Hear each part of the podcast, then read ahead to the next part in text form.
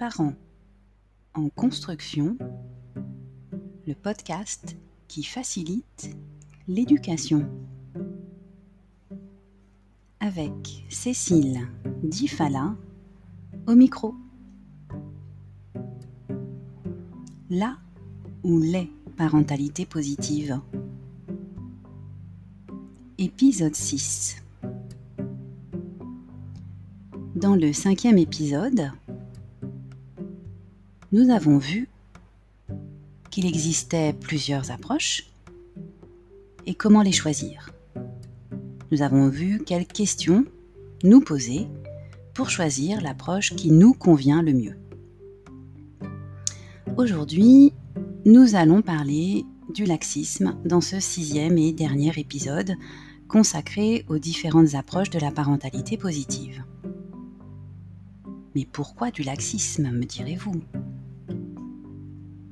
Tout simplement car la parentalité positive est souvent comparée ou confondue avec le laxisme.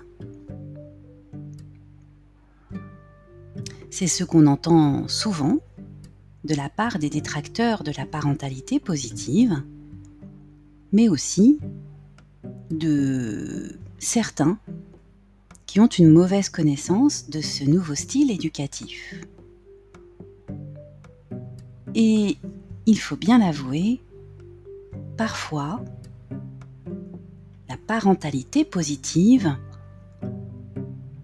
se rapproche dangereusement d'une certaine forme de laxisme. Voyons ce que dit le dictionnaire sur le laxisme. Le Larousse explique que le laxisme est une attitude trop indulgente vis-à-vis des actes d'une personne. Aussi, le laxisme est souvent synonyme d'un manque de règles de la part des parents et d'immaturité chez l'enfant. Or, nous avons vu que la parentalité positive vise la responsabilisation de l'enfant, notamment en lui offrant la possibilité de réparer son erreur, en lui proposant de coopérer. Elle vise aussi l'autonomie. Et on est bien d'accord, l'autonomie est le parfait contraire de l'immaturité. Dans ce cas, d'où vient cette confusion entre la parentalité positive et le laxisme?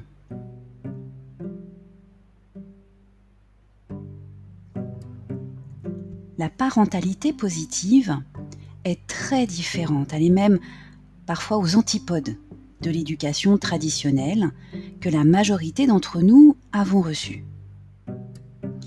Il est donc très facile de la prendre pour ce qu'elle n'est pas. Et il est vrai que pour les tenants de l'éducation traditionnelle, certaines pratiques de l'éducation positive peuvent paraître laxiste parce que trop indulgente par rapport au modèle traditionnel. Il se pourrait effectivement que certaines caractéristiques de la parentalité positive aillent trop loin pour certains d'entre nous. Par exemple, le fait de considérer que tout n'est que besoin que toutes les émotions doivent être accueillies, ou encore que toutes les punitions, qu'elles soient corporelles ou non, doivent être bannies, ou que l'enfant est naturellement bon et ne serait que bon. Peut-être même que ces caractéristiques pourraient nous mener tout droit vers le laxisme si on y prenait garde.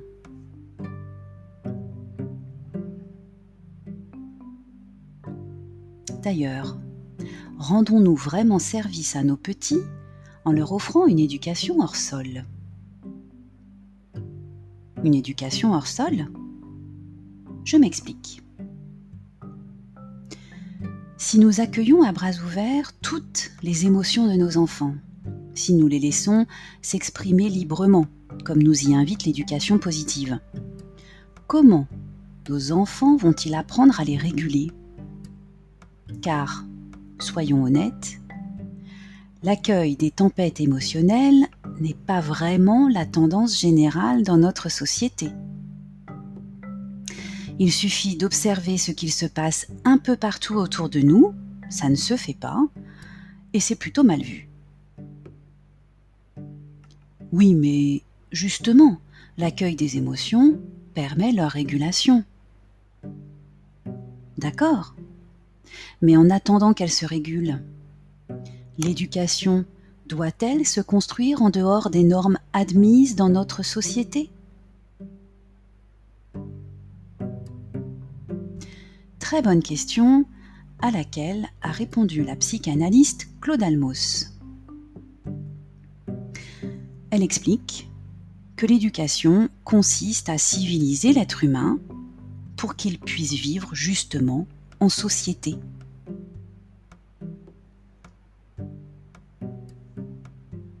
Comment un enfant dont les parents accueilleraient toutes les émotions pourrait-il vivre dans une société dans laquelle on refuse justement d'accueillir toutes les émotions? Bonne question.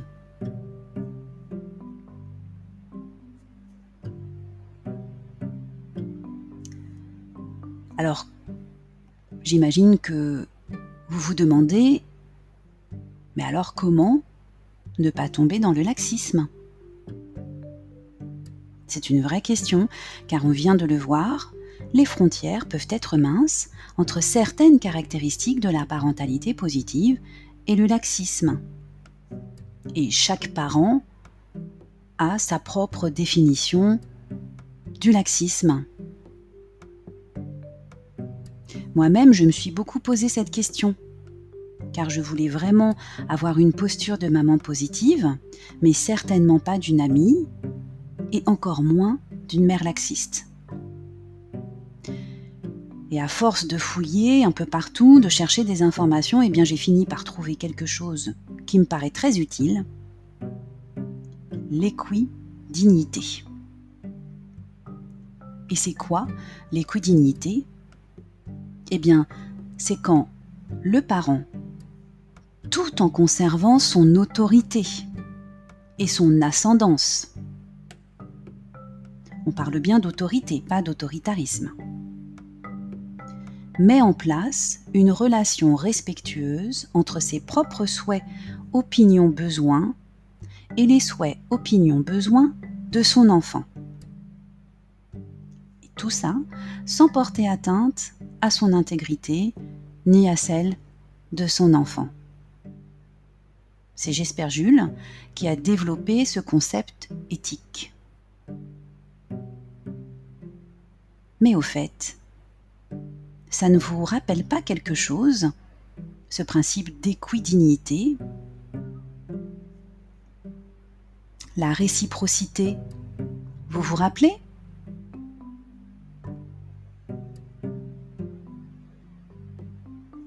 Le thérapeute familial a constaté que dans les familles dont les relations parents-enfants étaient problématiques, l'équidignité était souvent absente.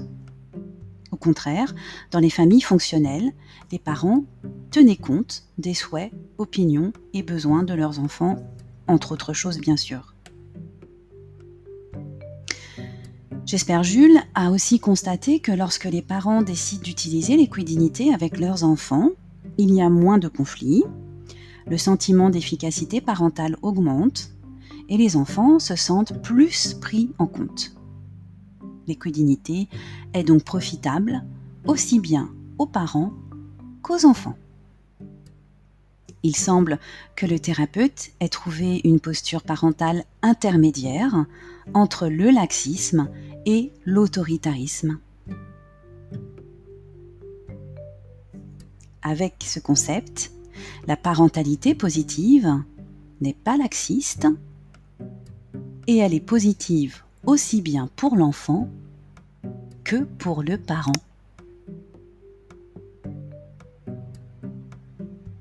Encore une chose, N'oublions pas qu'en tant que parents, nous sommes des modèles pour nos enfants. J'ai bien dit modèle, pas parfait. Un modèle parental montre ce qu'il faut faire, indique la voie à suivre en appliquant à lui-même ce qu'il attend de ses enfants. Par exemple, si nous attendons de nos enfants qu'ils ne frappent personne, nous ne devrions pas les frapper non plus, ni eux, ni personne d'autre d'ailleurs. En effet, si nous pratiquons le contraire de ce que nous demandons, eh bien nous envoyons deux messages incohérents à nos plus grands fans. Bonjour la confusion. Mais, car il y a toujours un mais, sous un modèle parental se cache toujours un, voire deux parents, c'est-à-dire des humains. Et étant donné que tous les humains sont imparfaits, les parents étant des humains, les parents sont imparfaits. Donc non, il n'est pas nécessaire d'atteindre la perfection parentale, ni de viser un idéal parental pour pratiquer la parentalité positive. Et rassurez-vous, c'est la tendance générale de votre attitude parentale que retiendra votre enfant, pas les quelques erreurs que vous ferez ici ou là. Ça veut dire vous avez le droit de vous tromper et vous vous tromperez, je peux vous l'assurer. C'était Cécile de Parents en construction, le podcast qui facilite l'éducation. Si vous souhaitez en savoir encore plus sur l'éducation et la parentalité, si vous souhaitez réfléchir, vous questionner, abonnez-vous au podcast. À bientôt!